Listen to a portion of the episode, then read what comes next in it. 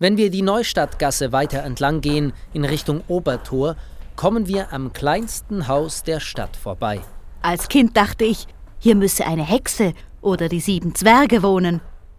Besonders prägnant wirkt dieses Haus auch, weil es nicht direkt an der Straße steht, sondern schräg zu dem davor gelegenen gepflasterten Hof liegt. Bis heute wird das Haus bewohnt, bietet jedoch nicht viel Platz und besteht lediglich aus zwei Räumen.